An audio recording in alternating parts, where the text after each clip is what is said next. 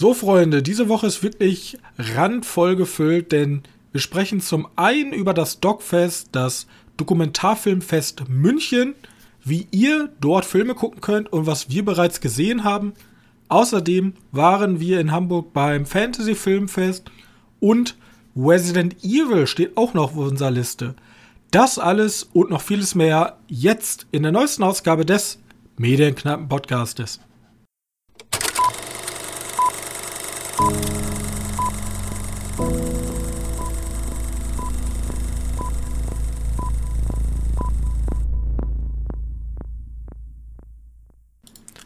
und herzlich willkommen zur Folge 175 unseres kleinen Filmpodcastes und an meiner Seite mein sehr geschätzter Mitpodcaster Johannes.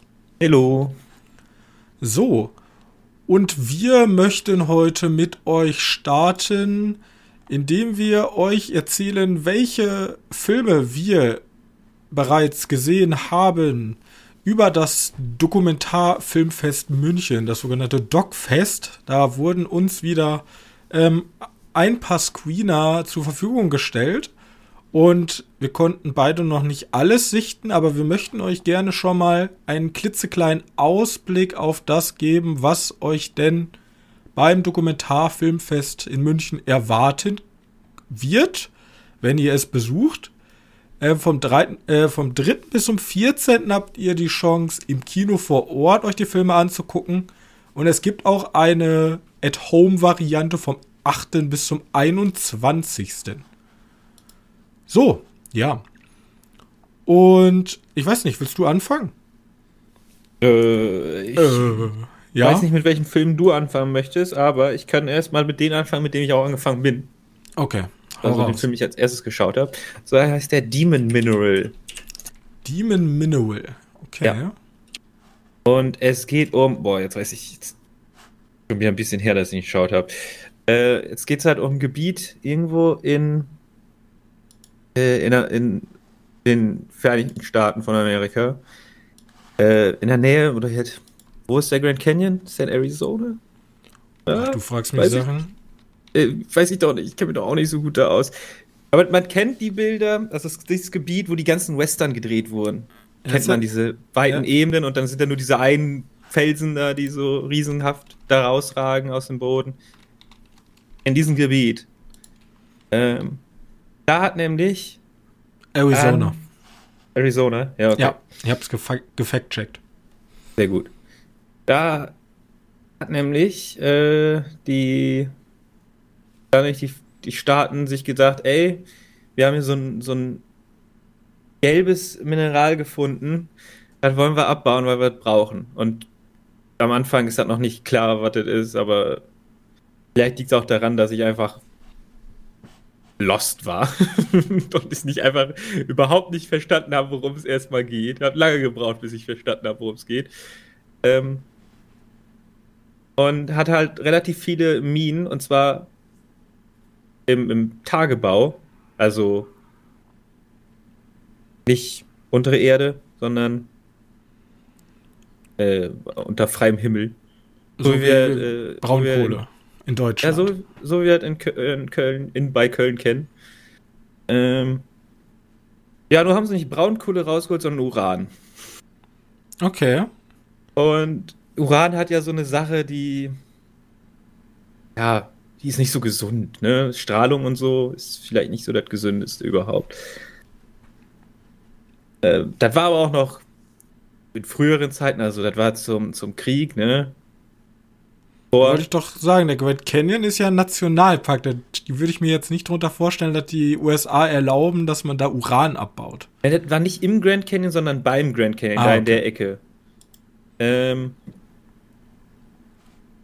und jetzt jetzt schauen wir uns halt an, äh, weil es geht um, um, um Natives, die daherkommen. Also so ein, äh, ein, ein, geborenes Volk, oder wie heißen sie nochmal? Native Americans. Mhm. Die, da, äh, die, die da halt wohnen in diesem Gebiet. Die indigene ihre, Bevölkerung. Genau, die da ihre, äh, ihre, ihre, ist ihre Heimat haben. Und die Amis haben sich, oder die Regierung hat sich halt einfach gedacht, okay, wir brauchen Uran jetzt von mir aus nicht mehr, aber versiegeln und so müssen wir die ja jetzt nicht unbedingt. Vom Leidwesen der Leuten, die da wohnen, denn die sind halt permanent Strahlung ausgesetzt. Jetzt geht es halt darum, da, also die, die Dokumentation ähm, beäugt jetzt oder spricht jetzt halt mit mehreren Menschen, die davon beeinflusst sind und sagen, wie, wie das Leben da ist und dann halt deren Kampf gegen theoretisch die Politik der Amerikaner und dass die halt so ein bisschen Entschädigung und so wollen, weil theoretisch haben die das komplette Land versaut. Ohne irgendwas zu machen. Gibt auch so Sachen, wo halt da mal ein Damm gebrochen ist, weil die haben natürlich ihr. Ja, der Uran muss ja auch gereinigt werden, ne? Kannst ja mal mit Wasser reinigen. Äh, ja, auch das Trinkwasser ver, verunstaltet, also. Ich sehe aber auch gerade, wie viele Reserv Reservations es in der Nähe von Nevada, Arizona, Utah, wo das alles da liegt, wie viele Reservation Camps da gibt sozusagen. Ja. ja ich weiß nicht, ich wusste auch gar nicht, dass man, dass der, das Uran gelb ist. Also anscheinend hat er irgendeine, irgendeine gelbe Färbung bekommen. Ähm, jetzt aber mal zu, zur Doku sprechen, weil das Thema ist ja nicht gerade uninteressant, ist aber auch nicht gerade viel, weil Strahlung kannst du sehr schlecht darstellen.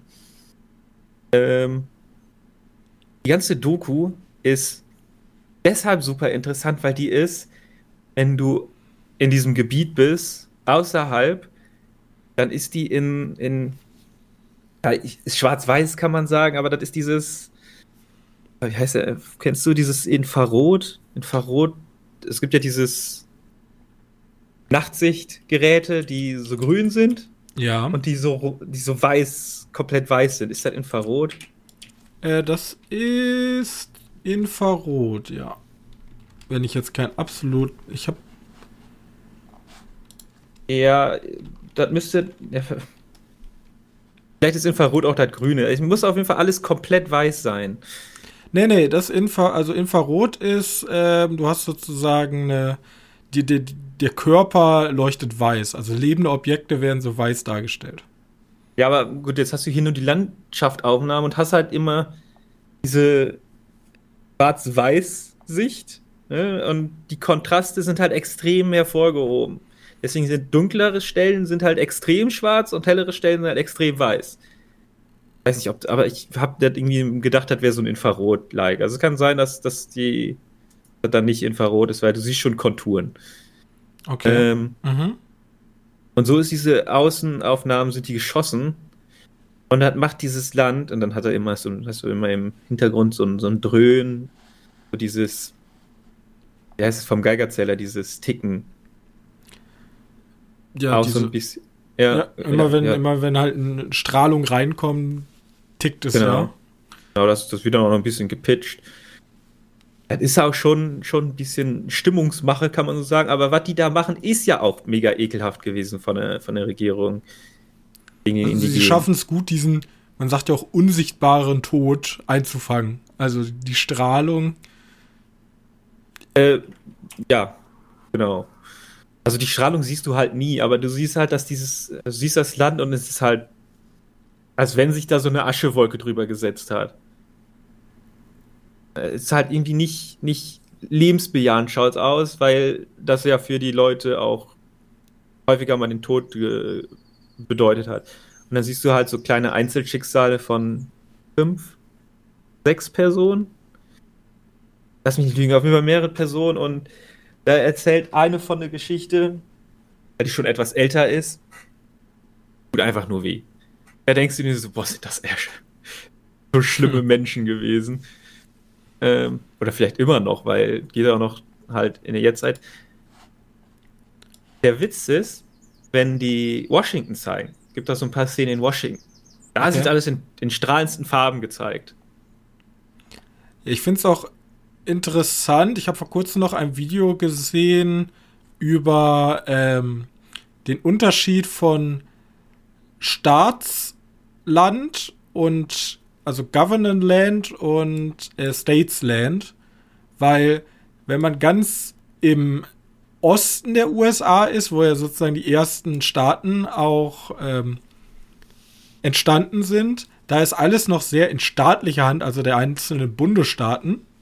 Und da gehört das Land auch größtenteils noch den Bundesstaaten. Je weiter man nach Westen geht, da gibt es teilweise Länder wie Nevada zum Beispiel oder auch Alaska, die ähm, noch nicht mal 20 Prozent ihres Staatsgebietes ihnen gehört, sondern dem Land. Also, keine Ahnung, als wenn jetzt sagen würde, hier bei uns im schönen Münsterland, ja, ja, nee, das ist nicht Münsterland, das ist Deutschland. Das, das wird hier nicht von Münster verwaltet, sondern von direkt von Deutschland selber.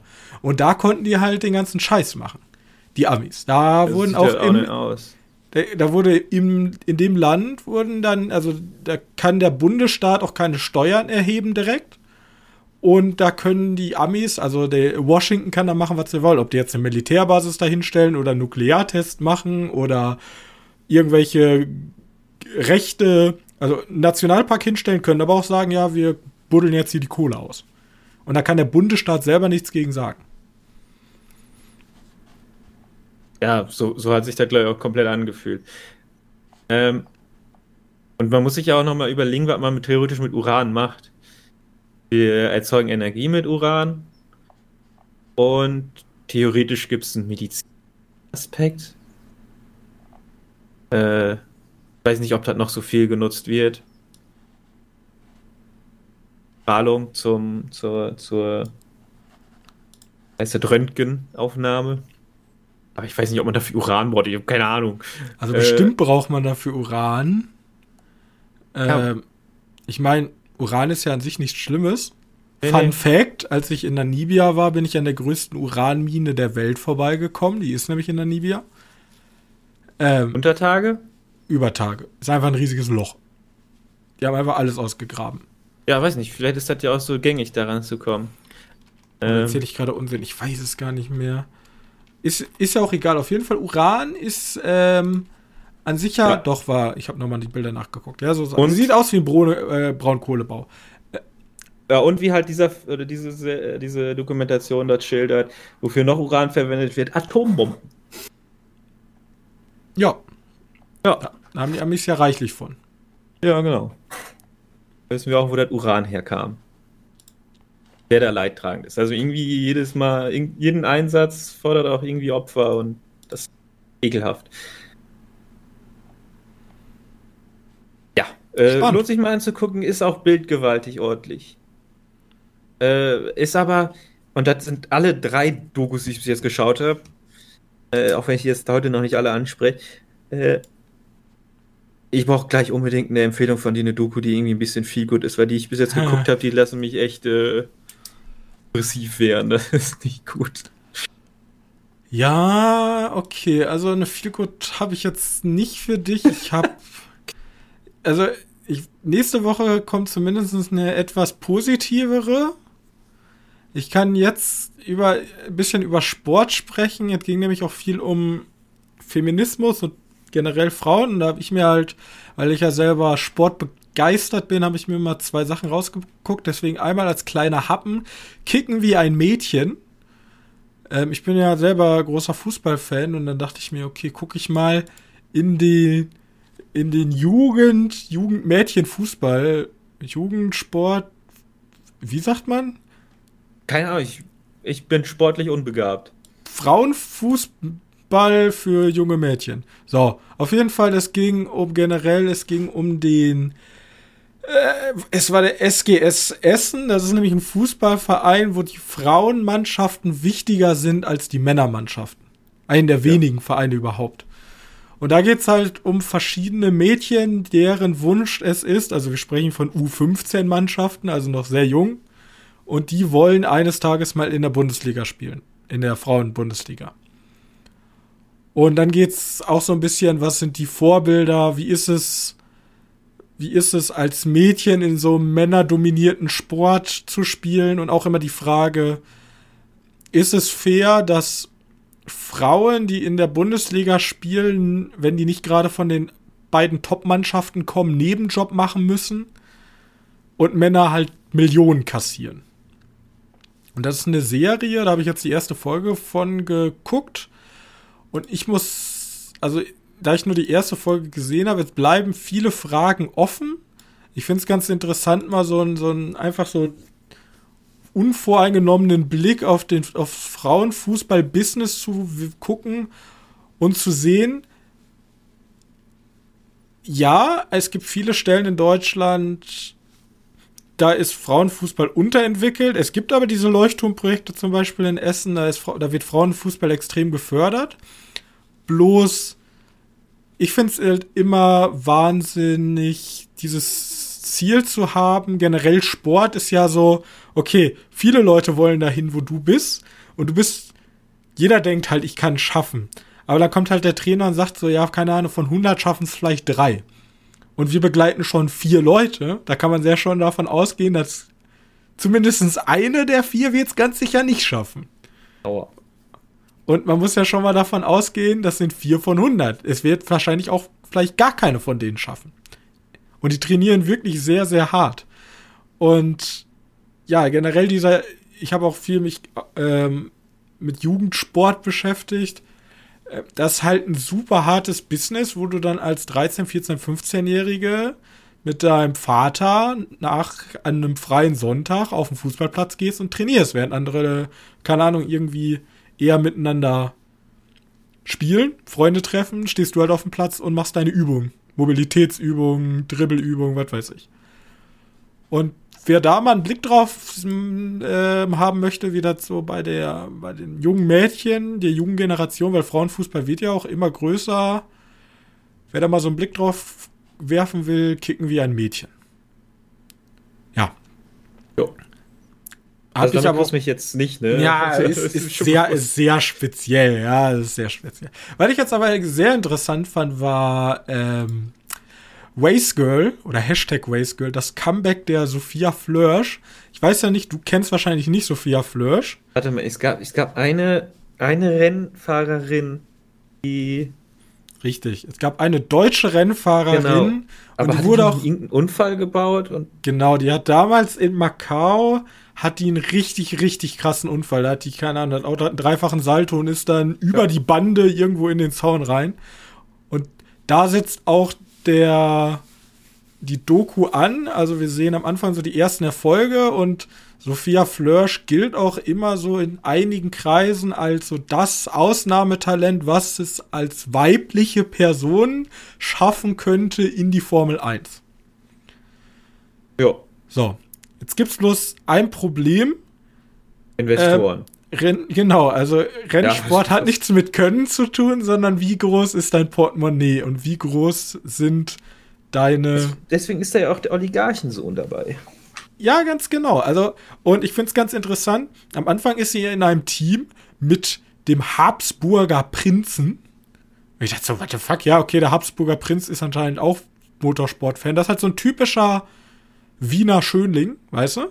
Der hat halt Geld wie sonst was und kann das halt finanzieren. Und sie muss halt immer darauf gucken, dass sie erstens ihre Sponsoren, sie muss die ganze Zeit auf Sponsorensuche gehen.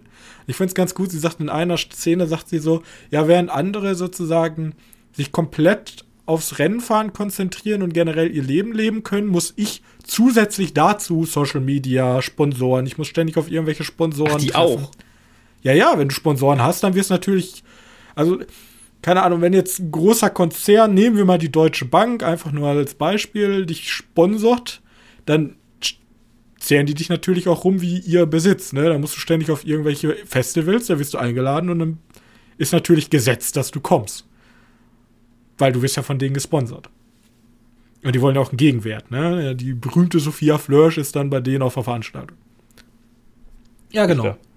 Okay. Und so ist das dieses Hin- und Hergerissen. Du siehst, okay, sie hat extremes Potenzial, bloß finanziell reicht es halt einfach nicht aus, um mit den ganz Großen zu spielen. Und da wird halt immer erstens dieser Gap aufgemacht, okay, ist, ist im Rennsport Können und Können und Geld, was ist wichtiger? Vor allem in den niedrigen Motorsportklassen, wenn du einmal in der Formel 1 bist, hast du das Geld, da wirst du auch dafür bezahlt. aber alles so unter Formel 1 und Formel E musst du eigentlich selber. Bezahlst du das Team, dass du überhaupt fahren darfst. Aber und nicht günstig. Dieses, dieses harte Business, man spricht dann ja auch nicht mehr von Hunderttausenden, sondern dann kommt man schnell mal auch in die Millionen. Keine Ahnung, so ein Reifensatz kann dich schon mal 10.000, 20.000 Euro kosten. Dieser, dieser Zwiespalt wird halt hier aufgemacht. Und ich kann zumindest für die Leute sagen, der, die, der, der, der Film beginnt mit einer sehr starken, mit einer sehr starken Downphase sozusagen. Die Kämpferin, die zurück möchte und zurück in den Rennen sitzt und endet mit einem kleinen Happy End. Wie ja, groß das Happy End schlussendlich ist, werden wir jetzt in naher Zukunft sehen können. Aber zumindest da ich jetzt schon seit mehreren Jahren die Formel 1 verfolge, glaube ich nicht, dass sie eine Chance hat, wenn sie nicht zufällig im Lotto gewinnt. Bitter. Naja, okay. Ja generell dieser ganze Profi-Leistungssport ist halt super interessant, aber ja, du bist halt einer von Tausenden, ne, der dahin möchte. Und wenn dann der eine, der zweite von Tausenden auch zufällig noch einen Aktenkoffer Geld dabei hat und dann halt ein bisschen langsamer ist, ja, so what? Dann nimmt man lieber yes. den. Ja. Sport halt, ne? Sport halt. äh, bescheuert. Okay. Gut. okay. Das ähm, als Appetizer für nächste Folge. Das als Appetizer für nächste Folge.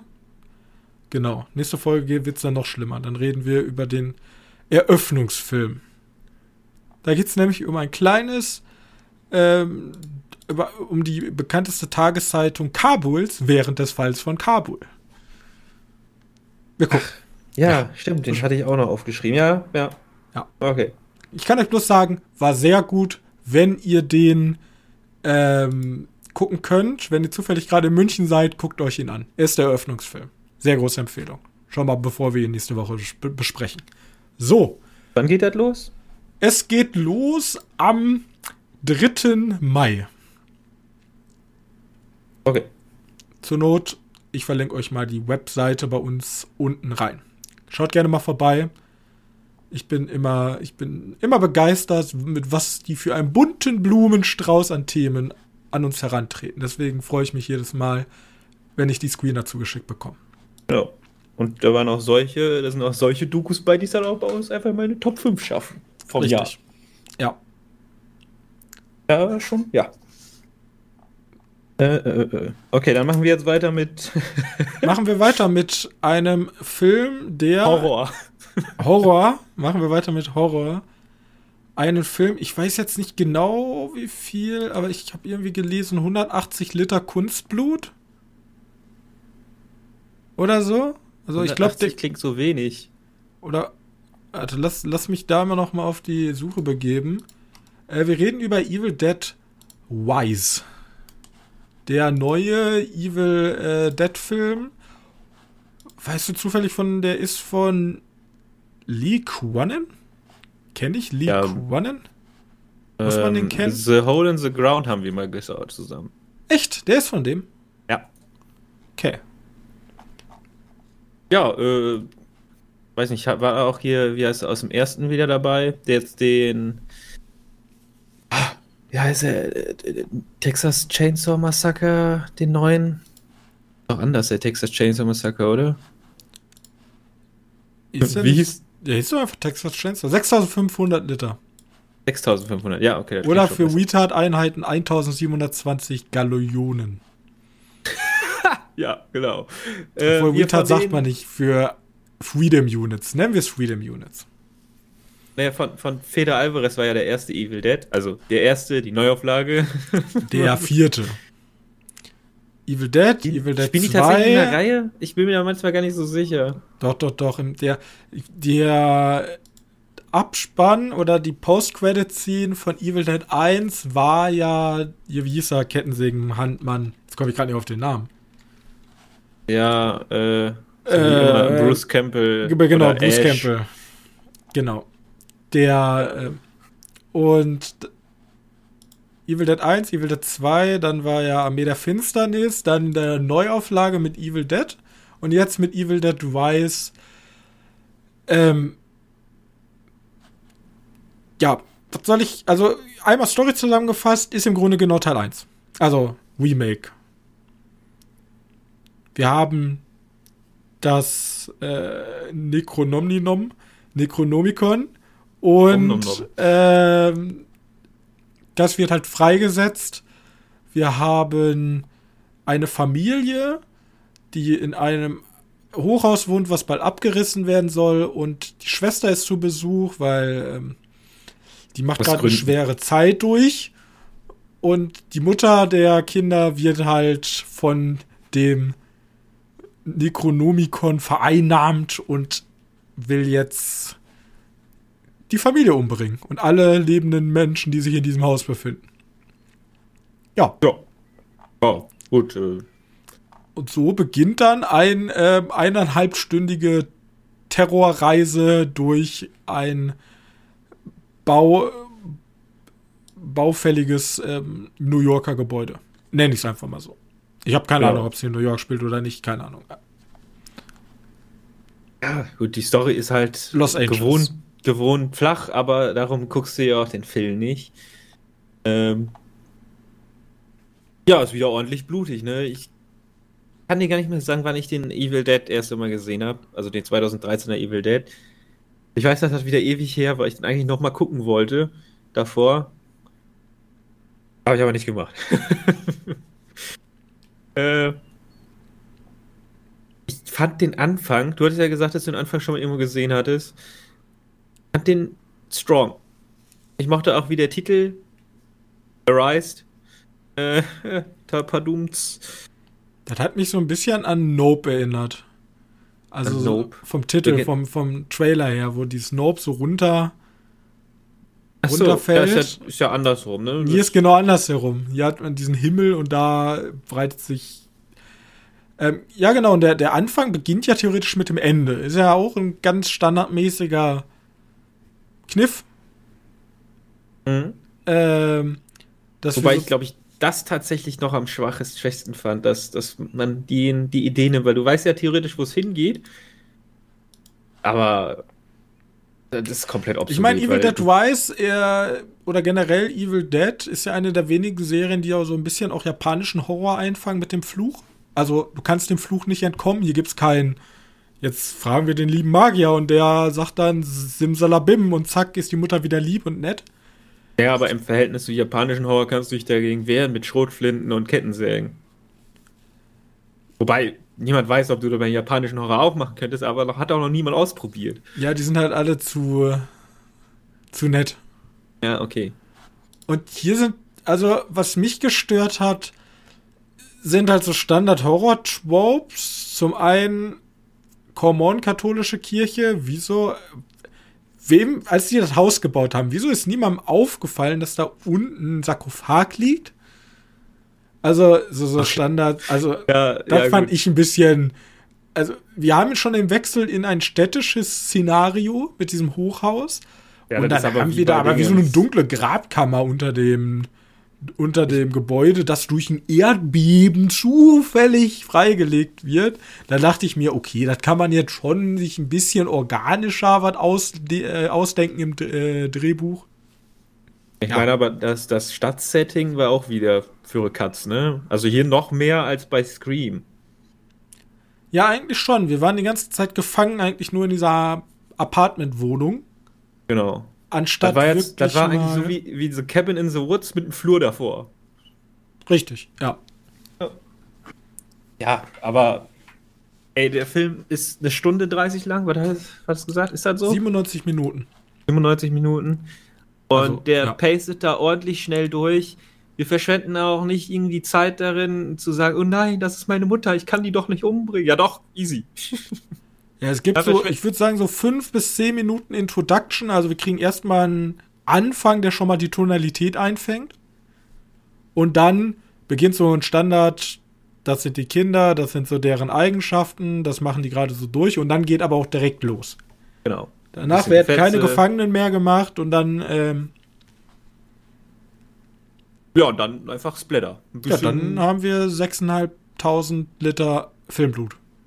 Genau. Genau, genau. Ja, also mehr kann man auch nicht zu sagen. Kann man Also nicht- ich, hatte, ich, hatte, Also ich hatte sehr viel Spaß, Spaß daran, ja. Äh, obwohl ich den ersten stärker fand. ja. Ich, ich auch. Ich weiß nicht, da hat man auch noch mit dem Umland gespielt und es ist halt schwer, ein Finale zu toppen, wo es Blut regnet. Es wurde hier in einer gewissen Art und Weise versucht, sozusagen nicht einen draufzusetzen, aber zumindest gleichzuziehen. Aber wenn man das Finale aus dem ersten Teil mit dem Finale jetzt vergleicht, fand ich das Finale aus dem Remake ersten Teil wesentlich stärker. Ich frage mich, wo gab's in Evil Dead, also im ersten, konnte man den Dämon besiegen? Das weiß ich gar nicht. Ich glaube nicht. Also, Also ich glaube, die kommen zum gleichen Schluss wie hier in dem Film. Es gibt kein Mittel. hm, okay. Ja, gut. Ja, dann. Ja. Ja, äh, lohnenswert für alle Horrorfans, die sich der, die sich auch mal wieder Lust auf Blut haben. Ähm, aber ich meine, ein bisschen vorhersehbar finde ich, was passiert. Ist so. Ja, also ich wusste tatsächlich, wie der Film ausgeht. Na gut, auch weil der erstens weil der Anfang da zeigt und zweitens weil du an amerikanischen Tropes schon bedient bist und Ich weiß halt, wie die Horrorfilme man weiß halt, wie die. Leute dicken. Äh, Deswegen, ähm, was ich aber tatsächlich sehr fast schon witzig fand, ist, wie schnell sich der Film auch seinen Nebendarstellern entledigt. Also ich habe mir, das- ich hab mir das nämlich auch gedacht. Du, du hast diese Flurvorstellung von den, von den Leuten vom Flur, die, die auch wirklich nur so da sind. Ja, das ist der Killcount. Ähm, also dass die alle sterben, ist mir bewusst. ja, aber nicht wie schnell hintereinander. Ja, am Anfang denkt man sich so, okay, die sparen sich die auf bis zum Finale und dann kommt Familie gegen Mutter, so ein Ding. Aber nee, da geht, da geht schon äh, ziemlich schnell zur Sache. So. Genau. Deswegen, wer auf schnellen Splatter-Horror steht und einfach mal wieder einen gut gemachten Film sieht, äh, mit gutem Budget, guten Effekten, nicht so einer deepen Story, aber das verzeih ich Splatter-Film sehr gerne, der hat sehr viel Spaß mit Evil Dead Rise. Und er hat eine. Ja. Ja, aber nee, fand ich gar nicht so wieder an. Ich weiß nicht, ob das ein Fanmade, äh, Fanmade, äh, wie heißt es, Cover ist, Poster. Es gibt so ein Poster, wo, wo da so eine Aufzugtür ist. Und die Aufzugtür sieht aus wie das alte Necronomicon. Und Okay. geht halt so in der Mitte auf und da sind ganz viele Hände, die da durchkommen. Und unten ist halt der Titel Evil Dead Rise. Ich glaube, das ist Fanmade. Das, das ist sehr cool. Kann einfach mal, wenn ihr den Film googelt, äh, vielleicht ist halt auch einfach ein alternatives Artwork. Ich weiß nicht, sieht auf jeden Fall gut aus. Äh, ja, ich frage gar nicht, wie, weißt du, wie teuer der Film war? Oh, habe ich, hab ich schon nachgeguckt. Weil ich glaube, der könnte zu den Mid-Budget-Horrorfilmen kommen und demnach auch gar nicht so teuer gewesen sein und unser Kino war voll und das ist immer ein gutes Zeichen. Ich weiß, dass äh, der letzte Film 17 Millionen US-Dollar gekostet hat und über 100 eingespielt hat. Das, Das kann ich dir gut. auf die Schnelle sagen. Deswegen gab es diesen Film wahrscheinlich auch. Ähm, ich fand übrigens die Performance von, von der Hauptdarstellerin, das war Elitha Sutherland. Die kannte ich nämlich noch aus Vikings. Äh, fand ich gut. Also die Mutter. Ja, ja. Und noch ein kleiner Fun Fact: Ja, bei der deutschen 10 Millionen Premiere. US-Dollar hat der gekostet. Wie viel? 10 Millionen. 17. Ah, das ist der erste. Das ist der Pardon. erste. Genau. Ja, gar kein Rise hinter. Okay. Ja, gut, beim zweiten werden wir wohl irgendwann herausfinden. Ach Mann. Ja, war schön. Jetzt müssen wir wieder die nächsten zehn Jahre auf den Evil Dead mehr Rise warten. Ja. Und kleiner Fun Fact: Bei der deutschen Filmpremiere erhielt ein Zuschauer in Anspielung auf eine Filmszene eine Käsereibe. Oh. Ja. Ja. Ja. Habe ich gerade auf Wikipedia gesehen, fand ich ziemlich witzig. Das ist sehr gut. Unangenehm. Unangenehm. So, okay. Das, wer guten Horror sehen will. Weiter mit schlechtem Horror. Der gar kein Horror ist. Ist Äh, kein Horror. Genau. Ja, ich weiß. Wir waren auf dem Fantasy Filmfest, diesmal ja in Hamburg. Wir, wir haben hunderte Fans getroffen, weil ich kurz vor knapp noch beim Kino erschienen bin. Und wir haben getroffen, wir haben niemanden getroffen, wir haben geguckt, Shadow Island haben wir uns für entschieden. Ein Film aus Schweden, Stockholm, ich weiß es nicht. Keine Ahnung. Skan ja, ein skandinavischer Film, der tatsächlich so eine gewisse aktuelle politische Einschlag besitzt. Schweden muss es sein, glaube ich. Weil es Ja, geht Schweden. im Film darum, dass Schweden nach dem aktuellen ähm, Russland-Ukraine-Krieg und Schweden war bis jetzt ja immer neutral, genau wie Finnland in militärischen Fragen. Und Schweden überlegt sich jetzt, ob sie der NATO beitreten wollen. Und wir verfolgen unseren Darsteller, ich weiß gar nicht mehr, wer er hieß. Äh, boah, die haben den Namen vielleicht schon ein paar Mal gesagt, aber Ich weiß, dass er Johann L. Heinstedt heißt, weil ich das hier ablesen kann im Programmheft. Ich weiß aber nicht mehr, wie er. David. David. David, David, unser Mann, ist nämlich Soldat.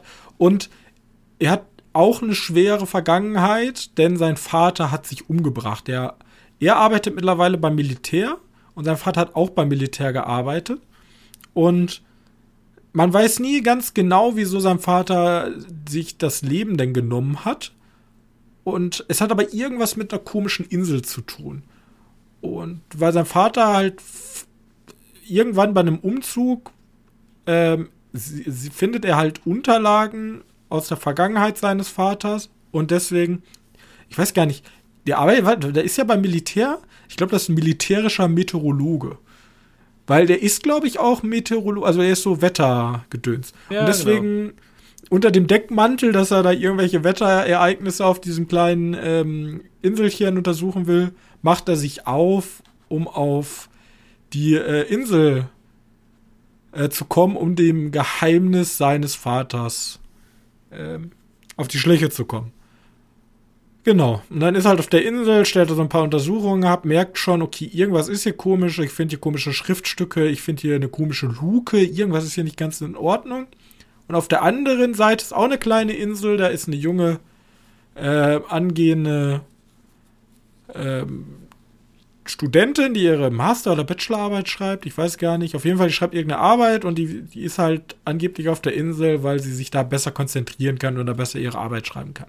So. Genau. Und weil die Mutti irgendwie auch auf so einer Insel gewohnt hat. Genau. Irgendwann wird er aber auch paranoid. Er, er denkt, irgendwas ist hier nicht in Ordnung und so entwickelt sich so eine Art Verschwörungsthriller? Was ist es? Das ist so ein, so ein Mystery-Thriller, Mystery? wird da schon reingepackt und zum Schluss wird es dann zum Verschwörungsthriller, wenn du so möchtest. Ähm, am Anfang fand ich die auch noch recht stimmungsvoll. Äh, also erstmal die positiven Sachen, bevor du gleich am Durchrenten bist. Ähm, fand den sehr stimmungsvoll anfangs. Diese Insel, aber das ist grundsätzlich Leuchtturm, Filme mit Leuchtturm, die halt einfach nur grau in grau in grau zeigen. Machst stark und wenn er da mit seiner gelben Jacke, kriegst du so ein paar kleine Dark Vibes und Dark war ja auch düster wie Sau. Er hat mich Äh, auch sehr stark an Dark erinnert, auch so von der Aufmachung. Genau. Ähm, und es gibt ein paar richtig coole Shots. Der Film sieht teilweise echt geil aus und dann, dann hat er so eine Idee und dann denkt er sich, dann kam es mir so vor, jetzt müssen wir auch noch ein Ende machen, wo das alles so ein bisschen rund macht. Und wir haben jetzt häufig schon ganz viel Foreshadowing gemacht. Äh, und ja, das ist halt einfach das Ende. Ah, Punkt. Und das schwach. Das ist so verdammt schwach. Ja. Also, wer jetzt nicht gespoilert werden will, also meine Empfehlung für euch, guckt euch den Film nicht an. Ähm, bis auf, also ihr könnt genauso gut eine gute Naturdoku über ähm, Schweden gucken. Wenn zufällig der Regisseur eine gelbe Jacke trägt, habt ihr das gleiche, den gleichen Outcome. Bloß, dass euch der ganze, die ne- ganze nervige Story da ausgelassen wird.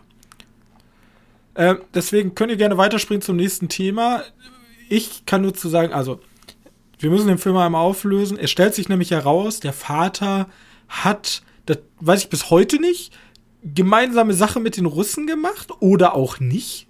Denn diese Insel, wo er sozusagen nach Informationen sucht, ist in Wirklichkeit eine geheime Basis der Russen, um die NATO abzuhören. Ja, aber pass auf, der hat nicht nur, nicht der Vater hat geheime Sachen mit den Russen gemacht, sondern Schweden macht geheime Sachen mit den Russen.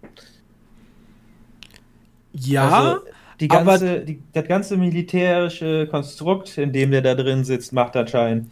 Ja, und der Vater Russen. ist zumindest ein leitender Offizier gewesen, der Genau. davon wusste. Und der ist auf diese Insel gefahren, um dann die russischen Agenten zu ermorden, Weil er es nicht mehr so geil fand. weil er es nicht mal so geil fand. Aber dann dachte er sich, er ermordet, also der, die Familie, die vorher in diesen, die Leuchtturmwärter im Grunde waren die Spione, die hat er ermordet, aber die Kinder hat er zurückgelassen, damit die jetzt spionieren. Und wie ihr anhand meiner langen Pause wahrnehmen könnt, habe ich es immer noch nicht. Den Plan von Schweden habe ich noch nicht ganz gecheckt und auch von Russland die, kind, nicht. die Kinder, die Kinder sollten nicht spionieren, aber die Kinder haben sich, als sie dann erwachsen wurden, dazu gesagt, so, ja, lass mal Spion werden. Ja, aber als wenn Russland als eines der größten, das ist nun mal als eines der größten Länder und auch eines der größten militärischen Länder dann sagt, ja, das sind irgendwelche No-Names, die schicken uns die ganze Zeit Informationen und dann dachte Russland sich, das hat, ich finde das glaub, gut, das- dass wir da Leute haben, wir schicken Oleg und Oleg baut das da alles wieder auf. Und dann haben die Ja, so einen glaub, komischen Russland- russischen Säufer darunter geschickt, der zusammen mit dem Sohn des ehemaligen Leuchtturmwärters, dem ehemaligen Spion, dann zusammen wieder eine neue Dingens da aufbaut. korrekt. Das macht Ah, alles das- keinen Sinn. Das. Ende ist so, ich, für, für mich kam es auch nur so vor, so. Wir müssen jetzt noch irgendwas erzählen. Wir können nicht einfach den Typen auf einer Insel sitzen lassen, der dann komische Sachen herausfindet. Äh. Ja, wir müssen jetzt noch was erzählen und wir packen das einfach noch da oben drauf. Damit unser Film Abschluss kriegt, haben wir so eine Verschwörungs-Russland-Kack-Geschichte. Und wir wollten eigentlich die ganze Zeit diesen Dark White machen mit der. Der.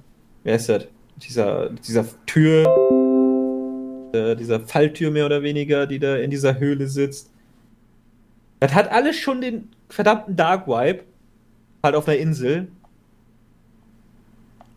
Ist aber, ist aber wirklich Murks. Also, Und es enttäuschend, ich- ich bin mir noch nicht sicher, also da ist ja eine politische Nachricht hinter, weil es wird dann auch am Ende gesagt, so ja, Schweden bleibt neutral. Also, Genau, dass die bösen weil- Mächte sozusagen weil- gewonnen haben. Und es wird dann auch immer diese russische ja. Propaganda in gewisser Weise ja gesagt, dieses, dieses Phänomen von Russland ist umzingelt von NATO-Ländern und muss das machen, um seine Souveränität zu rechtfertigen. Das ist ja auch sozusagen die gleiche Geschichte, die immer wieder herangeführt wird von den Kritikern des aktuellen Unterstützung für die Ukraine. Dass die immer sagen, ja, Russland hat doch gar keine andere Chance, weil die wurden ja umzingelt von NATO-Ländern. Ähm, weiß ich nicht. Und dann, und dann haben wir halt Oleg, der irgendwie noch so ein bisschen Leute quält, einfach damit ein bisschen Blut in dem Film vorkommt. Das war nicht meins. Und der, der, der Film dauert 90 Minuten und er hat sich für mich angefühlt wie eine halbe Ewigkeit. Wirklich. Also am Anfang dachte ich noch so, okay, was ist das Mysterium? Und sobald der da unten stand und noch nicht mal in dem Labor drin war und ich nur die fette Eisentür gesehen hat, da wusste ich schon, okay. Okay, ja, das ist irgendein Military-Gedöns. Irgendein Military-Spionage, bla. Und es ist genauso gekommen. Ich habe mich lange nicht mehr so gelangweilt. Tut mir leid. Aber Ja, das war überhaupt allem- nicht meins. Vor allem sind militärische Konstruktion unterirdisch grundsätzlich immer lame, wenn nicht Zombies der Grund sind. Ja, wo war das Säurebecken? Wo, wo ist Säurebecken? Wo genau. Wo war das? Wo war Moment mal, da gab es ein Säurebecken, oder nicht? Gab's da ein Säurebecken? Ich weiß es gar nicht. Wohl. Wo, wo war das große Umbrella-Logo? Brellerlo. Das hat gefehlt. Das hat einfach gefehlt. Du kannst. Es, es war halt nicht gut, er war halt totlangweilig. Und auch die Auflösung war dann schlussendlich totlangweilig. Das Fina vermeintliche Finale, da habe ich 1000 Meter gegen den Wind gerochen. Ja, und das, obwohl die auf einer Insel sind mit sehr viel Fischgeruch. Ja. Also guckt euch nicht Shadow Isle an. Das ist leider eine Niete. Genau. Ja, leider ein bisschen Bock. Den wird man aber wahrscheinlich hier auch nicht zu sehen bekommen. Naja, könnte so ein Dingens werden, ne? Direct to DVD oder was? Nee, so ein Fernsehfilm, wo die sich halt einfach mal. Das ist so ein typischer Film, den sich der ZDF für einen Freitagabend einkaufen wird. Genau. So was. Obwohl, nee, ich glaube, das ist dann noch zu arzi. Ah, weiß nicht. Äh, zu... Eigentlich hätte, hätte uns schon standardmäßig auffallen müssen, wenn zum ersten Mal diese Insel gezeigt wird und du so dröhnenden Klang kriegst und nichts passiert. Dann muss, muss man sich eigentlich schon von, muss man sich davon schon ausgehen, dass das jetzt so ein Arzi-Horrorfilm ist, der Horror, äh, in, in, Anführungszeichen, der nicht, äh, der dich nicht mit Schaubildern überzeugen wird. Ja, also leider enttäuschend. Ähm, genau. Lass mal Fischmenschen reinmachen, da bin ich direkt gekauft. Dann kriegt ihr, ohne viel zu machen, sofort 10 von 10. Apropos Fischmenschen. Ich habe einen perfekten Übergang gerade kreiert für mich. Sehr gut, hau raus. Darf ich? Okay. Ich habe American Horror Story Staffel 10? Staffel 10 geschaut. Double Tap heißt, äh, heißt der, glaube ich. Ähm, und Wer American Horror Story kennt, das ist ja immer relativ gleicher Stuff an Besetzung, die aber pro Staffel neu eingesetzt oder eingesetzt wird und dann halt andere Personen verkörpern, weil jede Staffel eine an sich abgeschlossene Folge ist. Äh, das Konzept finde ich immer noch mega gut. Wir hatten ja auch so was wie The Terror, ja nach Staffel 2 direkt aufgehört haben. Da hat die Stuff tatsächlich gewechselt sogar, aber wir hatten Serie, die unter einem Namen gelaufen ist und jede Staffel war eine einzelne ja, eine einzelne Geschichte. Mhm. Ähm, so, und so funktioniert American Horror Story schon seit elf Staffeln. Äh, elfte und zehnte Staffel habe ich noch nicht gesehen. Deswegen habe ich jetzt die zehnte nachgeholt. Ähm, die heißt, also auf, auf Disney Plus kann man die schauen, ne, wenn es interessiert. Äh, die heißt Double Feature und die hat zehn Folgen. Größter, größtes Manko übrigens an, an American Horror Story so im Allgemeinen. Die Serien sind immer, viel, die Staffeln sind, äh, die Staffeln sind immer viel zu lang. Eine Stunde dauert eine Folge und nach spätestens acht Folgen ist sie komplett schon erzählt. Deswegen ist Double Feature hier gar nicht mal so schlecht, wenn die da dran gehen und sagen, wir machen in einer Staffel zwei, sozusagen zwei American Horror Story äh, Staffeln. Eine sechs Folgen, eine vier Folgen lang nur. Und das ist auch schon wieder gut, weil ich glaube, die anderen Staffeln haben tatsächlich teilweise 15 Folgen oder so. Das ist auch eine kürzere Staffel. Okay. Äh, aber kannst du mich mal einmal aufklären? Ich habe hier im Internet gelesen, dass die Erstausstrahlung von American Horror Story Double Feature am 25. August 2021 erfolgt ist. Ja. Hängen wir so weit behind oder? Ich hänge ein bisschen nach bei American Horror Story. Okay. Also du kannst schon Staffel 11 schauen auf Disney Plus. Und ich glaube, Staffel 12 ist schon in Produktion wieder. Aber das scheint echt ja. beliebt zu sein, ne? diese American Horror Story. Wie gesagt, wie gesagt, für mich ist das das Konzept, wo ich aber, also die nehmen ja jedes Horror-Klischee, Horror-Genre, nehmen die theoretisch sich an. Wir haben hier Murder House, wir haben Asylum, wir haben so einen Hexenzirkel, wir haben diese Clowns-Horror-Geschichte, wir haben tatsächlich Hotel-Vampir-Horror-like. Wir haben Ronik, was so ein Backwood-Horror ist. Wir haben Kult, was ganz interessant ist, weil es theoretisch die Trump-Wahl als Horrorserie inszeniert hat. Geht halt um den Kult, ne, der Trump-Wähler. Es ist sehr progressiv, die ganze Serie. Ne? Ziemlich, ziemlich modern. Und wo geht's jetzt in diesen Double Feature rum? Also da nehmen sie sich theoretisch zwei genau. Horror-Tropes und vermengen die? Oder? So, jetzt, jetzt kommt es nämlich, warum ich Double Feature sehr interessiert drin war.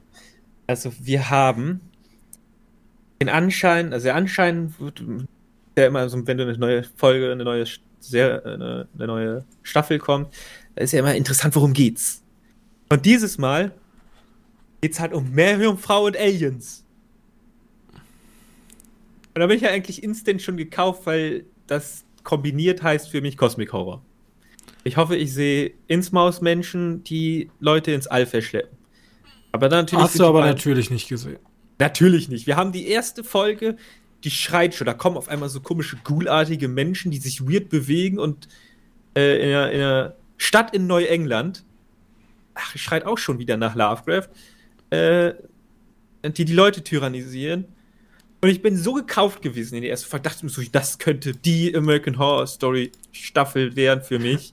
Das ist es. Jetzt ist der Moment gekommen. Jetzt ist der Moment und dann kommt die Staffel äh, Folge 2 und es wird aufgelöst. Es geht um eine fucking Modedroge, die kreative Leute zu Vampiren macht und Leuten, die, Leute, die unkreativ macht, zu diesen ghoulartigen, menschenfressenden Viechern. Und darum geht es die ganze Zeit, sechs Folgen lang. Du hast natürlich da auch eine Spannung, weil du die Familie hast, wo die Tochter, ja, die Tochter äh, komplett zu so einem Maniac wird, weil die sieht, der Vater, der Schriftsteller ist, Autor, der nimmt die und wird auf einmal überwindet sein, seine Schreibblockade. Mhm. Und die mhm. Tochter sieht das und denkt sich, jetzt nehme ich die auch und wird dann zu Geigenvirtuosin, ne, Violinvirtuosin. Ähm, und die Mutti, die ist theoretisch Innenausstatterin aber die nimmt die noch nicht, weil die Vermutung ist, dass die nicht so fähig ist und dann zu so einem Ghoul wird. Und ist natürlich alles so ein bisschen düster. Also sie ist nicht sehr nett, die, die Staffel, weil es geht halt stark darum, was Leute oder kreative Künstler opfern, um Erfolg zu haben. Okay. Und die Antwort ist halt mhm. alles. Äh, das ist die erste, sechs Folgen lang, ein paar nette Charaktere, ein paar nette Momente. Äh, auch wieder ordentlich blutig. Aber gleichzeitig kommt mir jetzt so manchmal so ein bisschen vor, wie als wenn die Aussage des, des Regisseurs ist, ja guck mal, ich bin einer von denen, die wenn ich die Pille nehmen würde, die ich da existiere, dann werde ich zum Virtuosen. Und ihr seid nur die Menschen, die zu diesen Ghoulen wären, die nur konsumieren. Naja, es ist weird. Äh, kann man eine böse Aussage hinterlegen, muss aber nicht. Das erinnert äh, mich direkt hier an, ähm, wie hieß es? Die Superhelden-Serie mit den bösen Superhelden. Superhelden-Serie mit den bösen Superhelden? Mit Homelander. Achso, äh, ja. ja das so ist auch der Moment, wo er sagt, I am better. I am better, ja. I am better. Ja. Ja, ja nur das hat der, der, der, der, also das sagt die Tochter permanent. Ich bin ein besserer Mensch. Die Menschen, die nicht so sind wie wir, haben gar keinen. Aber es geht, aber die Serie spielt damit, dass die einfach von sich aus geburtstechnisch besser sind oder dass sie alles nein, geopfert haben, um so besser zu sein als die nee, anderen. Nee, es geht schon um diese Leute, die haben so ein. Gibt ja auch andere Künstler, wie gesagt, die Droge wird halt freiwillig genommen. Die wird nicht. Also meistens wird die Droge freiwillig genommen, ähm, weil die von sich selbst überzeugt sind, dass die krass, krass drauf sind. Und wenn sie krass drauf wirklich sind, also wenn das so eine. Wenn die wirklich Talent haben, Talent antwortet, dann werden die mega talentiert für eine gewisse Zeit, müssen dann aber auch Menschen konsumieren, weil die brauchen dann das ah, Blut okay. der Menschen für, was weiß ich. Ähm, wenn die aber nicht talentiert sind und die Drogen nehmen, dann werden die, wie gesagt, zu diesen Ghoulen, weil dann kommt wieder so ein kleiner Lovecraft-Einschub. Die werden sich ihrer Untalentiertheit bewusst und werden darüber wahnsinnig. Okay, ich sage nur, ich bin so extrem enttäuscht von dieser, von dieser Staffel, weil ich was anderes erwartet hätte. Und gleichzeitig schreit das für mich so ein bisschen auch so, ja, ich komme nicht, ich komme nicht mehr an Lovecraft dran, weil warum sollte man jetzt noch mal so eine Intmaus oder so eine Neuengland-Horror-Story anpacken, wo die das ja schon theoretisch haben? Also darf ich jetzt wahrscheinlich wieder 15 Jahre warten, bis, bis die meinen Cosmic-Horror verfilmen. Weil, Double Tap, die nächsten vier Folgen geht um eine Alien-Invasion. Hm. Und zwar Klischee-Alien-Invasion. Weißt du, so Aliens, wie du die kennst. Kleine grüne Männchen, wobei die sind hier weiß kleine bleiche Männchen mit riesigen Augen. Komm, und das spielt dann, unsere Protagonisten sind äh, jemanden, Leute, die du kennst, namenhaft, namentechnisch. Also nicht die Schauspieler, sondern, sondern die Rollen, die die spielen, weil ich, ich meine, wen hatten wir? Wir hatten Eisenhower, der, äh, war der, war der Präsident, als hier diese dieses Raumschiff vermeintlich abgestürzt ist. Du fragst mich Sachen, weil Eisenhower war doch kurz nach dem Zweiten Weltkrieg Präsident, ja, genau. oder? Ja, genau. Also in den 50ern. Wann ist denn hier bei Area 51 äh, gegründet und wann ist das Raumschiff? Amtszeit war 1953 bis 61. Das passt doch wohl in etwa, oder nicht? Ja, auf jeden Fall kannst du dir vorstellen, dass, äh, dass die Eisenhowers beide unsere Protagonisten sind. Und dann haben wir mal so einen Wechsel zwischen, also zwischen der Vergangenheit, die dann schön in Schwarz-Weiß gedreht ist, wo dann Eisenhower, Kennedy, Nixon und so alle vorkommen. Andy Kubrick kommt übrigens auch vor. Äh, hat nämlich die Mondlandung ge gefaked, kennt man ja. Das ist ja irgendwie so eine gängige Verschwörungstheorie. Mhm. Und äh, zur Jetztzeit, äh, indem wir vier Teenager verfolgen, die von Aliens gekidnappt wurden und alle schwanger werden. Das sind halt nicht nur Mädchen, sondern zwei, zwei Boys, zwei Girls. Und die Boys sind aber auch schwanger. Okay. Und das eigentlich eine, der Anfang ist auch wieder gut. Aber dann geht es halt darum, dass die Aliens unter uns sind und irgendwann werden auch Echsenmenschen mit reingebracht. Und ich dachte mir wirklich so, was zur Hölle Also die komplette Verschwörungstheorie ja, wirklich. durch. Wirklich. Henry Kissinger ist der erste Echsenmensch. Und ich sitze da nur so und denke, Alter, was gucke ich mir da an? Machen die sich gerade lustig über die Menschen, die das wirklich denken? Oder. Oder was soll das? Und da äh, auch wieder äh, Intro gibt ja diese, also die American Horror Story Intros sind immer richtig geil. Die sind richtig, richtig cool. Mhm. Und das Intro macht auch wieder so Tentakel-Action. Und ich bin so enttäuscht davon, dass es nicht das ist, was ich haben wollte. Aber es ist, ist die Serie, die Staffel war okay. Könnte man sich jetzt mal die Elfte anschauen.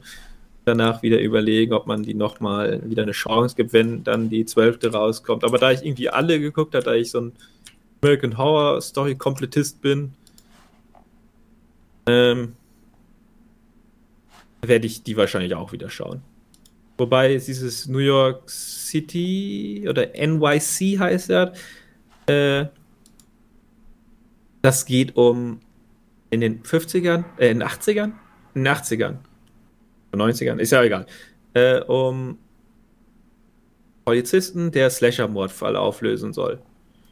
In der schwulen Szene. Okay. Man muss dazu sagen, in der schwulen Szene, weil wir haben wirklich nur homosexuelle Protagonisten. Und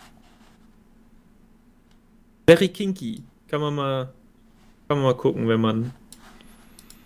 Da schließt sich ja schon fast der Kreis. Area 51 ist ja auch in der Nähe vom Grand Canyon. Ja, stimmt. Naja, Area 51 wurde gebaut, damit die Aliens da Menschen, Menschen-Alien-Hybride schaffen können. Ja, natürlich. Der ja. übliche halt. Das übliche halt, genau. Gut. Äh, ja, das hab ich so. Also, wie gesagt, elf habe ich noch nicht durch, da habe ich nur die erste Folge geschaut. Äh, ja, hast du noch was? Ich würde zum Abschluss noch einmal The Mandalorian jetzt endlich mal das Buch schließen. Ach, hätte ich schon was wieder vergessen. Okay. Ja. Ich habe übrigens Mandalorian angegeben und Google scheint wohl so großer Fan davon zu sein, dass unten rechts ein kleiner kleiner äh, Baby Yoda ist. Und wenn du den anklickst, dann wirft er deine Suche durcheinander. Fun Nein, Fact. warum tust du das? Ähm, gut. Das äh, zu Baby Yoda. Ähm, Staffel 3. Wir haben ja gesagt, wir geben jetzt nochmal unser abschließendes Fazit. Wir sind jetzt durch mit der dritten Staffel. Ähm, die letzten drei Folgen. Vier, oder? Wir hatten die letzten vier Folgen, müssten wir, oder? Hatten wir die letzten vier Folgen? Ich weiß nicht, ich weiß nicht mehr, welche wir besprochen hatten. Als nur die letzten drei sind auch nicht halb so wild. also halt die, letzten, letzten vier Folgen wären Piratenangriff. Stimmt, Piratenangriff. Ja, also wir hatten Piratenangriff, wir hatten ja, die schlechteste Jack Folge. Black Folge. Genau. Äh, dann hatten wir äh, Finale und also generell dieses, wie heißt das? Ja, das Finale, da die zwei voll, die zusammenhängen. Eine Gruppe von Überlebenden verlässt ihr Versteck und stellt sich einem einheimischen Tyrannen. Die Spione, Folge 7. Äh, okay. Weißt du, weißt du, was ihr damit meint? ich habe schon. Einheimischen Tyrannen. Ich weiß also, nicht. Also, man muss, man muss ein paar Sachen lassen. Das ist Folge 7, das ist die zweitletzte, ne? Ja. Also, vielleicht wollen die nicht spoilern, in der, in der Beschreibung, weil theoretisch haben wir jetzt so eine Armee beschaffen. Armee in Klammern, weil äh, durch, den, durch diesen komischen Dingen sieht das immer ganz weird aus, wenn die sagen, dass da eine Armee ist und dann sind das irgendwie 30 Leute und das dann alle. Krass. Äh, das ist eine Schulklasse. Eine Schulklasse ist die gesamte Mandalorianer-Armee. Äh, okay. Die greifen ja, oder die gehen ja nach Mandalore, um den zurückerobern. Ja. Aber wir wissen ja nicht, warum die auf Mandalore gehen. Wovon wollen die denn das zurückerobern? Da ist ja nichts. Außer Viecher. Ja, das habe ich auch nicht verstanden, wieso die da mit einer kompletten Armee anrücken. Weil er war ja schon. Egal. Auf jeden Fall, ja, die Piratenfolge, ne, Folge 5 war ganz nett. Ja, man muss zu sehen sein, die Staffel 3 hat sehr geile Dogfights. Und ja, das ist auch wirklich das Highlight von der, von der ganzen Serie. Ähm, ja. Du, Du fandest die Folge 6 nicht so gut. Folge 6 der, war die Jack Black Folge, ne? Das war die Jack Black Folge, ja. Ey, ich, ich wird super krass gehasst. Ich finde die ganz amüsant eigentlich. Ich finde die nicht komplett, äh, komplett gut. Ich finde die auch nicht komplett scheiße. Ich fand die eigentlich ganz witzig, weil dieses Konstrukt einer Demokratie, also im Grunde heißt ja immer, die Republik ist eine Demokratie, aber eigentlich geht die ganze Staffel nur darum, wie scheiße eigentlich die neue Republik ist. Ja. Ähm, und hier haben wir halt Jack Black, der in dieser, der könnte schon fast in so einer Art Douglas Adams Planeten spielen. Ja. Bisschen. Wo ja, die, so, ne? wo die, wo die Menschen sozusagen nur noch damit beschäftigt sind zu leben und sie haben die ehemaligen Kampfroboter der, der Föderation, halt die Kampfdruiden umgebaut, dass sie sozusagen äh, mithelfen, da die alltäglichen Aufgaben umzubauen. Jetzt haben wir da und am Ende stellt sich heraus, oh nein, es ist ein böser Separatist noch da, der sagt, ja, die ganzen Christo Leute. Christopher Lloyd, ne? Also ja. hier zurück. Zukunft. Und fast schon so eine Art Boomer, so, die, die machen alle nichts mehr. Die Roboter machen alles, das müssen wir ändern, ne? Ja, man muss dazu sagen, diese, diesen Aufsicht, da hatten wir die einzigen drei Leute, die auf den ganzen Planeten anscheinend gearbeitet haben. Ja, genau. Also nur die, die, die, äh, die, die Roboter überwachen, sind nur die, die arbeiten und alle anderen chillen halt den ganzen Tag.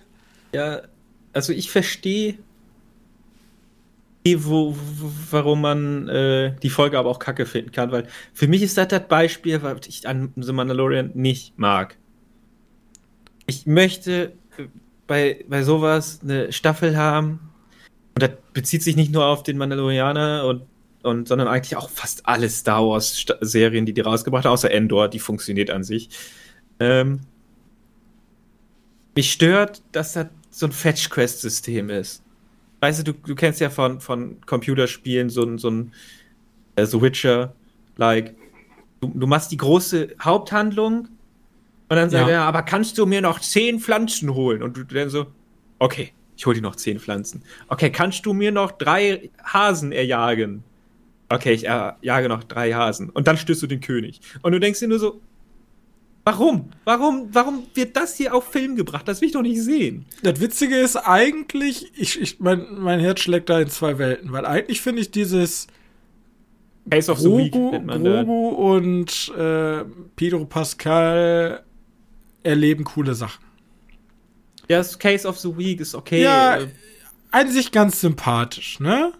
Und gleichzeitig will man ja auch ein bisschen, also im Grunde die, die Folge, die ich so feier, die ja jeder hasst. Von wegen, ähm, unser ehemaliger Doktor erzählt so ein bisschen und Re Reintegrierung von imperialen Leuten. Äh, fast jeder. Oh, ja, die, fand findet ich mit jeder besten, scheiße. Die ey. fand jeder richtig scheiße. Und ich dachte mir, das ist ja eigentlich so, okay, gib mir, nenn's, nenn's nicht Mandalorian, sondern gib mir halt so eine Star Wars Stories like und packt so verschiedene Side-Characters, die wir kurz, nur immer kurz hatten, gib denen eine Folge und erzählt so, was machen die denn in der Zeit? Tales of the Jedi gab's ja, ne? Oh, aber das fände ich gar nicht mal schlecht. Einfach Book of Boba Fett, gar nicht um Boba Fett, sondern nur so Nebengehandlungen von Genau, wir starten mit Boba Fett und enden auch mit Boba Fett, aber wir faden sehr schnell raus. So. Genau. zwei Minuten und dann Schnitt zu irgendwem coolen. Oh. Ja, und dann, Ja. dann hat man dann halt, keine Ahnung, diesen, diesen komischen Fliegengeneral aus Genosis, was hat denn der eigentlich gemacht, nachdem Genosis gefallen ist? Ja, oder der Typ von der Techno Union. Wobei, der stirbt, glaube ich, in, in äh, Ja, oder- in, in äh, Clone Wars Folge. Aber den hätte ich trotzdem mal ein bisschen mehr. Oder was Außerdem macht generell die Handelsföderation kurz bevor sie bei Anakin da in den Konferenzsaal reingelaufen sind? Ja. Einfach mal so Ja. was. Mach doch mal was Cooles. Nee, äh, dann, dann muss ich mir von allen Star Wars-Fans anhören, nee, ich will nur Grogu und Dingens sein. Ja, dann musst du jetzt auch Case of the Week oder wie man es auch immer nennen will, äh, muss man dann halt dafür machen. Die schaffen es halt irgendwie für mich nicht den richtigen Sweet Spot zu treffen zwischen was Clone Wars damals gemacht hat. Die haben ja angefangen nur damals mit so einzelnen Folgen Ja. und haben sich dann immer weiter, je mehr es zum Finale ging, immer weiter mehr zur Story entwickelt. Genau. Und das macht eine gute Serie aus. So fängt auch, ähm, also tatsächlich, für mich fing auch so immer Game of Thrones an. Am Anfang habe ich diese ganz vielen losen Charaktere und irgendwann wurden die so zusammengewebt, dass das alles Sinn gemacht hat für mich. Und Ja, gut, dann müssen wir jetzt langsam aber das auch ist mal. mir hier ein bisschen zu wenig und es endet immer gleich. Am Ende haben wir diesen einen Bösewicht, der kriegt dann seine letzten finalen zwei Folgen. Hier Moff Gideon, oh, ich lebe noch. ja, man muss dazu sagen, immer Moff Gideon, ne? Immer Moff Gideon, jetzt hoffentlich nicht mehr. Jetzt wird's ja dieser neue Admiral Alter, Thrawn. ohne Scheiß. Du kannst Ja, Der ist ja Thrawn so oft aber- angeteasert worden von wegen, ja, der ist noch nicht bereit, wir bereiten Aber- uns vor aber- für den großen Aber Schlag. Thrawn ist ja für, den Ahso für die Ahsoka-Staffel. Ja, aber ich glaube nicht, dass er da besiegt wird. Ich glaube, der wird, weil Also, Ahsoka ist, so unwichtig, ja. Ahsoka Es- ist nicht wichtig. Baby Grogu, das ist der heiße ja, Scheiß. aber Thrawn ist, Thrawn ist ein Rebels-Charakter. Also Ja. theoretisch nicht, theoretisch ist der aus den Legends, aber Thrawn ist mit Rebels reingekommen und hatte halt schon Kontakt mit den Rebels-Charakteren und halt Ahsoka. Und dass der bei Ahsoka jetzt hier sein. Aber mit wem hatte Ahsoka schon Kontakt? Ah, Ja, auch. mit Baby Yoda und Pedro Pascal. Und ich sag dir eins: Finale Staffel 4 von Mandalorian, die natürlich kommt, wird Ahsoka Tano, Pedro Pascal, ich sag immer Pedro Pascal, ist mir auch egal. Und ähm, Grogu im Fight gegen Admiral Thrawn. Mark Ja. my words. Wir, Also- werden, wir werden in der Ahsoka-Staffel auch einen Kampf gegen Admiral Thrawn sehen, aber nicht den Final Kill. Den werden Also- wir in Dingens sehen. Ja, nehme ich mit, wenn du zu deinen, deiner, deinen drei Leuten noch komplette, wie heißt die denn nochmal? Wer ist denn nochmal das Schiff da? Shadow, Shadow, Shadow Crew, ich habe keine Ahnung mehr, wie die heißt, hier Ezra und Sabine und so ein Scheiß. Wenn die ganzen Rebels-Charaktere dabei sind. Weil, wir hatten ja schon Vorstellung von einem Rebels-Charakter, der irgendwie bei diesen Affili Rangers ist. Äh, da auf diesen Vietnam-Planeten. Ja. Ja, da gibt es ja kurze Vorstellung von Rebels-Charakteren und wir haben ja jetzt schon die anderen Rebels-Charaktere in der. Ja, also ich empfehle dir, egal wie kacke du Rebels findest, schau dir mal Rebels an. Ja, muss das, ich mal gucken. Das was wird, glaube ich, wohl. Aber was sagen wir sein. jetzt zur dritten Staffel? Äh, ich Kann bin raus, wenn es nur noch Fetch Quest gibt, sonst finde ich die ganz gut. Also ziemlich viele Filler. Ohne Filler würde es mir die besser gefallen. Und ich finde immer Coruscant, wenn Coruscant zu sehen war, war ich hyped. Äh, wenn dieser komische Wüstenplanet, wo die Mandalorianer. Ja, ich sag, solange ich die anderen Mandalorianer nicht sehen muss, ist alles gut. Ja, ich, ich möchte die, ich möchte die Dingens Mandalorianer sehen, die diese Söldnertruppen da waren. Die waren okay, aber die, die dann Wasser, Tier. Auch, auch Patz Whistler oder so. Dieser komische Gatling Gun Dude. Ja, mit seiner, mit seiner. Weiß ich Pieps, nicht. Mit seiner Pieps Gatling Gun. Ja, ja ich, war, ich, ich fand diese ganzen. Wie heißen die nochmal? Auch so einen Namen. Von diesen Ritualisten, die den Helm nicht abnehmen. Die sind alle lost. Die sind alle komisch. Ja. Die will ich nicht sehen. Hätte ich auch als Burkhardt gesagt, ich komme mit meinen Jungs schon gut alleine klar. Bleibt, geht in euren Wüstenplaneten. Das ist der Weg. Ja setzt, setzt euren Jünglingen kleine Helme auf, bis sie platzen, wenn sie erwachsen werden. Aber Fakt ist, ich wenn jetzt, wenn ist die nächste Staffel kommt, ich glaube, ich will mehr Bo-Katan-Action sehen als Din. Ja, Bo-Katan ist auch, hat sich irgendwie zum absoluten Film äh, Serienliebling irgendwie. Wenn ich, ich gucke häufiger auch einmal in die Social Network Netzwerke und da sehe ich alle Leute feiern Bo-Katan. Unfassbar ja. krass. Okay. Liebste Folge der dritten Staffel? Ähm, also bei mir ist einfach, ich kann schon mal sagen, bei mir ist mit Abstand die zweite. Die dritte. Vielleicht die dritte. Sonst. Was war die zweite nochmal? Zweite war, wo die das erste Mal auf Mandalore sind, wo da diese komische Krabben. Ah, ja, ja, die war gut. Einaugen, Zei, Eiborg. ja.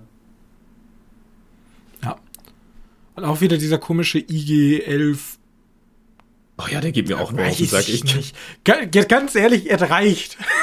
es reicht. Pack den endlich weg. Was für komischer Freuden. Jetzt läuft er die ganze Zeit Krugo mit durch die Gegend. Das war dann schon wieder dieser eine nee. Schritt zu kindisch für mich. Sorry. Ich glaube nicht mehr, ne? Ich glaube, jetzt ist der, jetzt ist der wieder fertig gebaut und jetzt ist der in dieser komischen Stadt Leider da, wo der sich auch niedergelassen hat, also könnte in Folge ja, 4 könnte der auch der wieder wird vorkommen. ihm irgendwann nochmal helfen. Stimmt, der ist jetzt der Ranger, ne? Ja.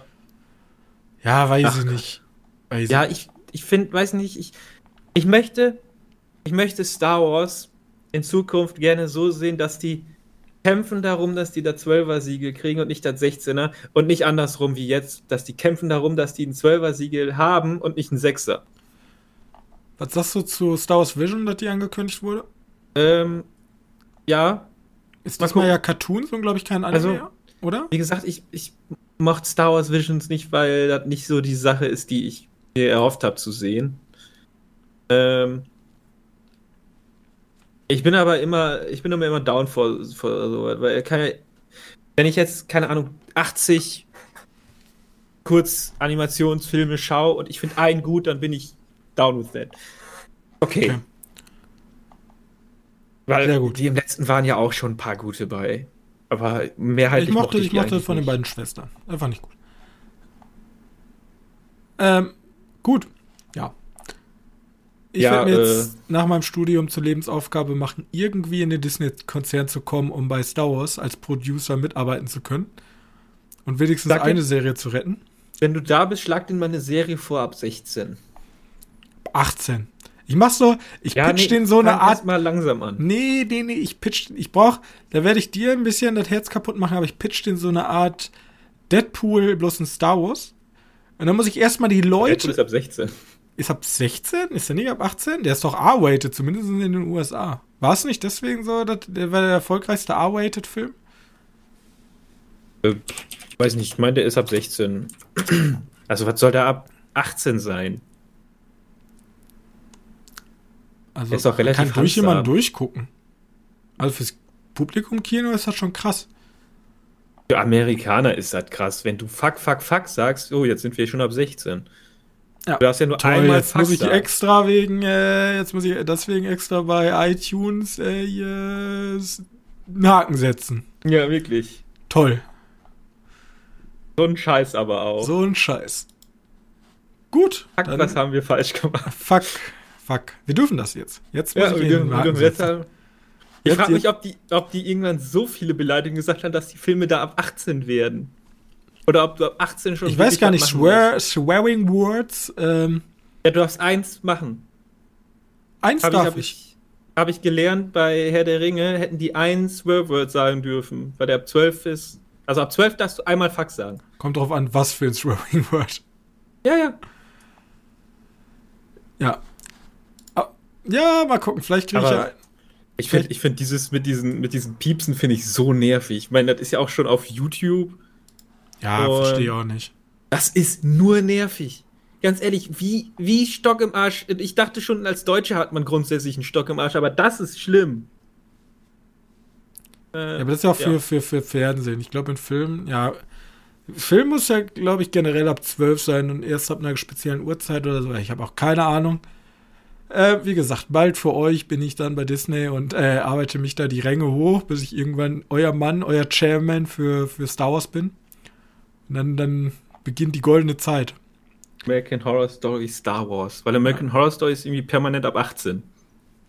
Aber die zeigen ja auch Schwänze und so. Okay.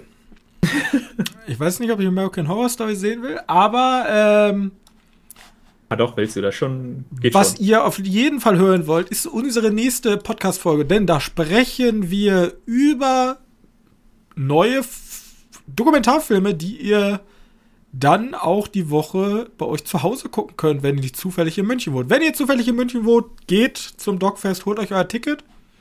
Und ansonsten würde ich mich über eine nette Bewertung freuen, über einen netten Zuspruch bei uns auf der Webseite www.medienkneipe.de. Könnt ihr unter der aktuellen Folge einen Kommentar hinterlassen.